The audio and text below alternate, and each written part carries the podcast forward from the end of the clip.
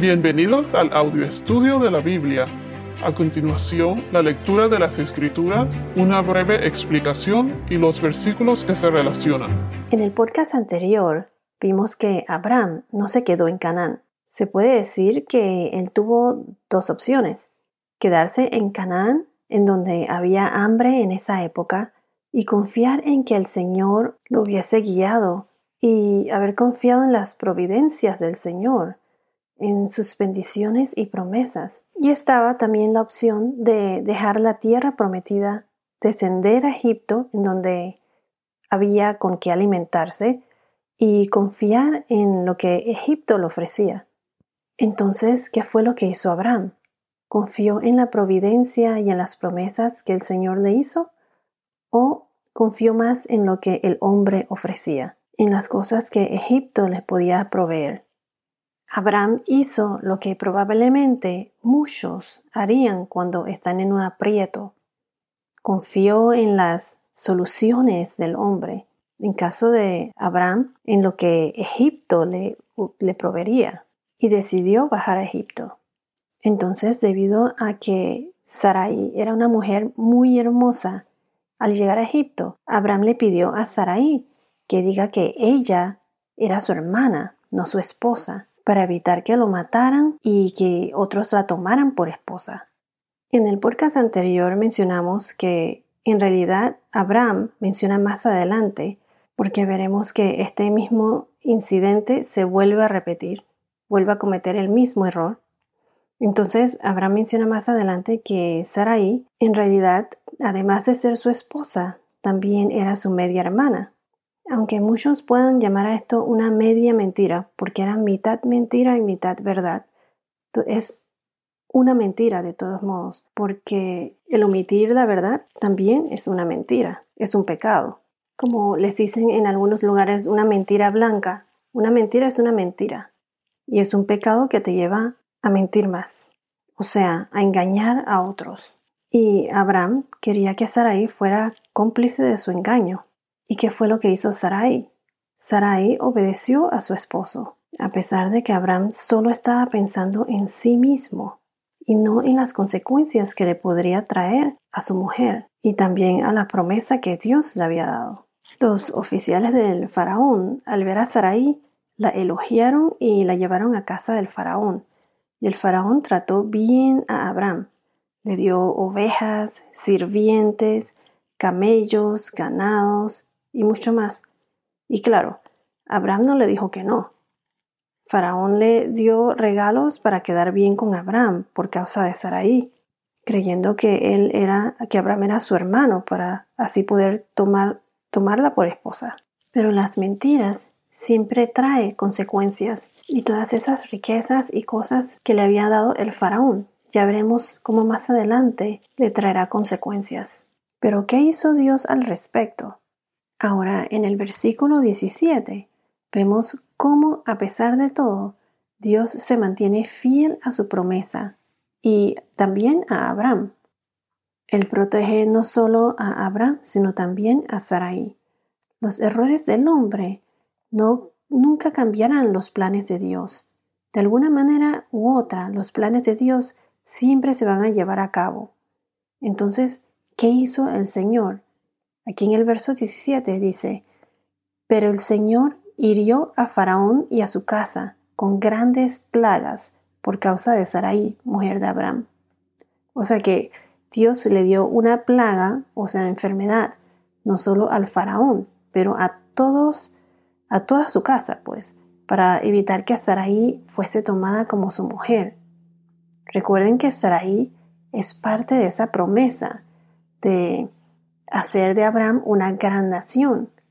Y a pesar de Sarai ser infértil y una mujer de edad, porque tenía más de 65 años, 65 años o más, más o menos, era una edad avanzada para tener hijos.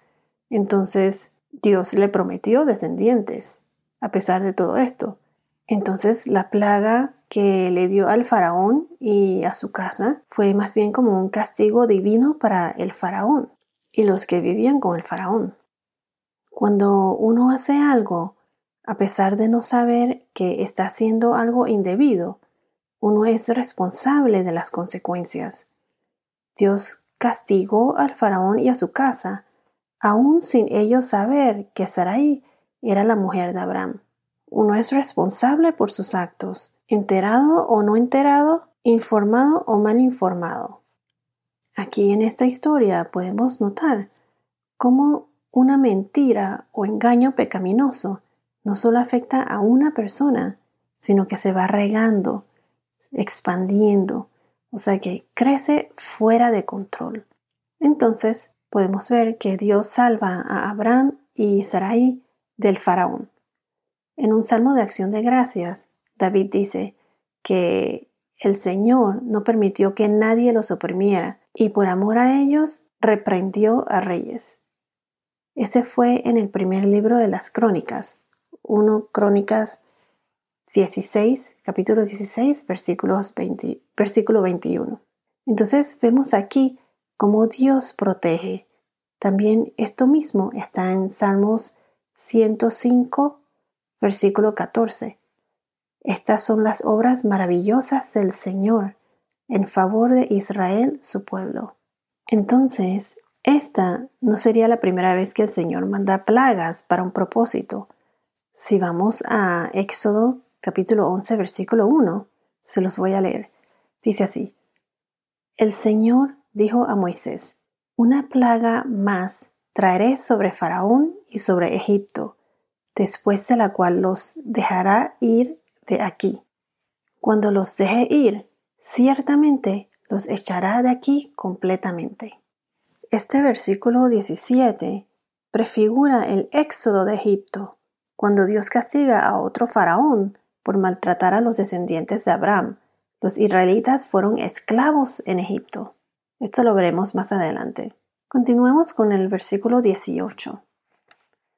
Entonces Faraón llamó a Abraham y le dijo, ¿Qué es esto que me has hecho?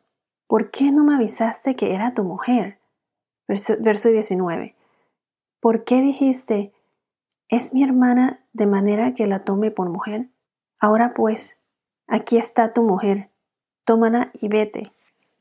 Esta no será la primera vez que Abraham miente diciendo que Sarai es su hermana, como lo mencioné anteriormente.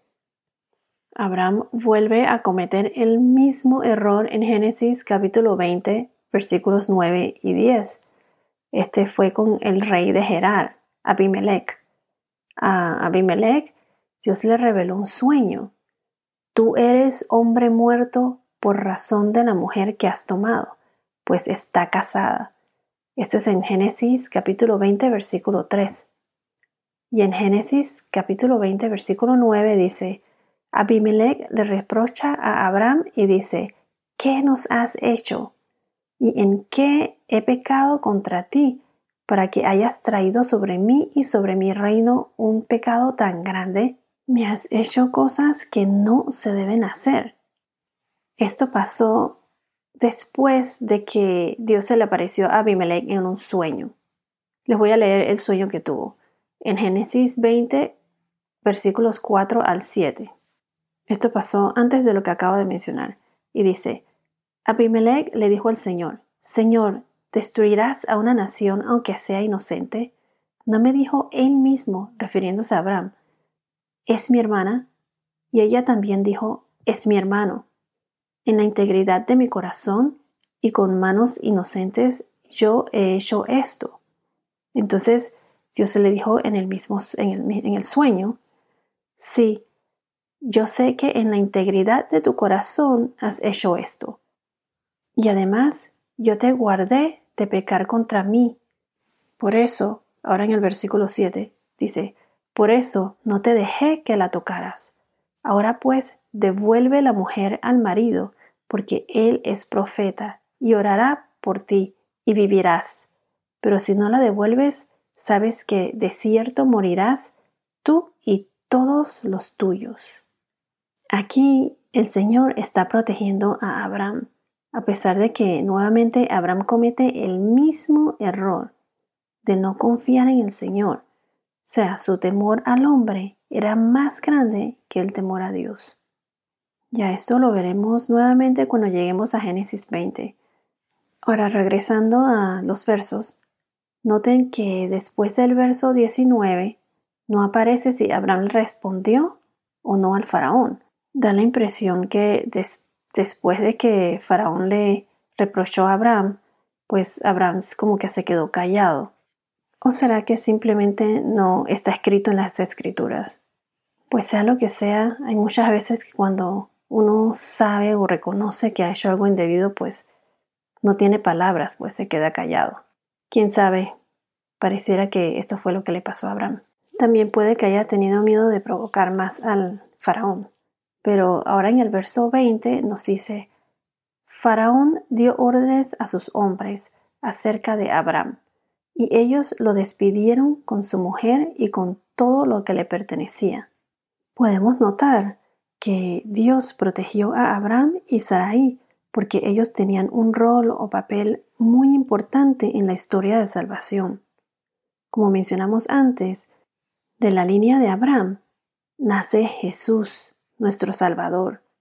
Y es más, todos los que tengan fe, ya sean judíos o no, heredarán las bendiciones prometidas a Abraham, Sarai y sus descendientes.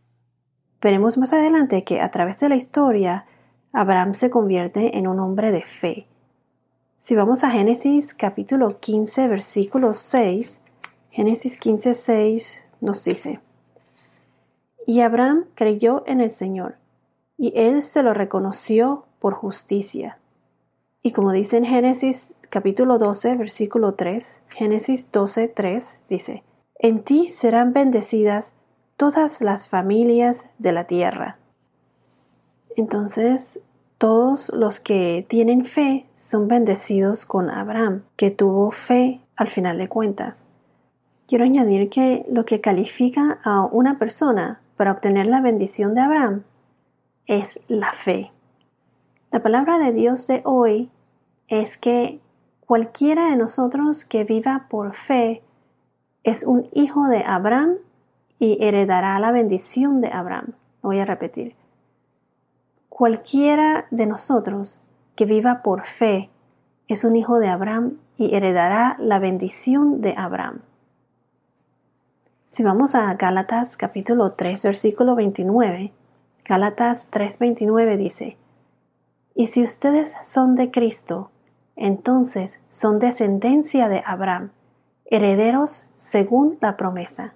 Y en Gálatas 3:28 dice, no hay judío ni griego, no hay esclavo ni libre, no hay hombre ni mujer, porque todos son uno en Cristo Jesús. Todos son uno en Cristo Jesús. Estos versículos nos enseñan varios puntos. Uno, Dios siempre cumple su promesa. También Dios es fiel a nosotros, aunque nosotros no seamos siempre fiel a Él. Otro punto es que Abraham dudó y quiso resolver independientemente de Dios cuando fue a Egipto. Su mentira pecaminosa puso en juego la promesa a Sarai y Abraham, la promesa de salvación. ¿Qué más hemos aprendido? Que la verdad a media es una mentira entera. Una mentira blanca, como es que se dice, es una mentira y no conduce a nada bueno. Dios salva a Abraham a pesar de todo. El temor a Dios debe ser primero, está por encima de todo. Y cuando digo temor a Dios, me estoy refiriendo como a un temor como en reverencia, como en admiración.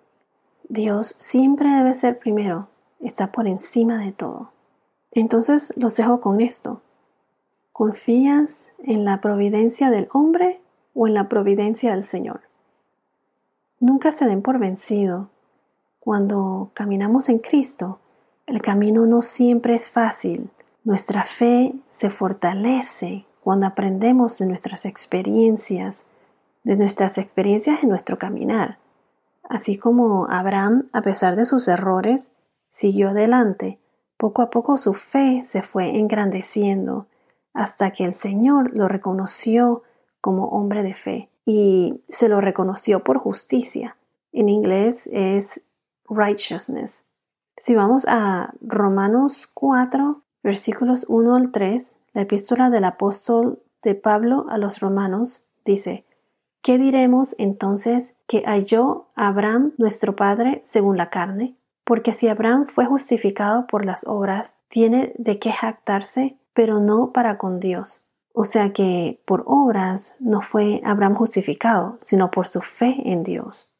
Se lo voy a leer de nuevo. Porque si Abraham fue justificado por las obras, tiene de qué jactarse, pero no para con Dios. Versículo 3. Porque ¿Qué dice la escritura? Y creyó Abraham a Dios, y le fue contado por justicia. Entonces, así como nosotros somos justificados ante Dios gracias a Jesús, que pagó por nosotros en la cruz, solo tenemos que tener fe. Y repito, que no por obras somos justificados, sino por fe. Como Abraham tuvo fe en Dios en el Antiguo Testamento, nosotros ahora somos justificados en el Nuevo Testamento por fe en Jesús, en Jesús nuestro Salvador. Solo tenemos que reconocer nuestros pecados, arrepentirnos de corazón y aceptar que Jesús es nuestro Salvador. Solo tenemos que tener fe. ¿Y cuál es esa promesa que Dios nos dio? Esa promesa se debe tener siempre presente. Se las voy a leer está en Juan capítulo 6 versículos 44 y en el versículo 47.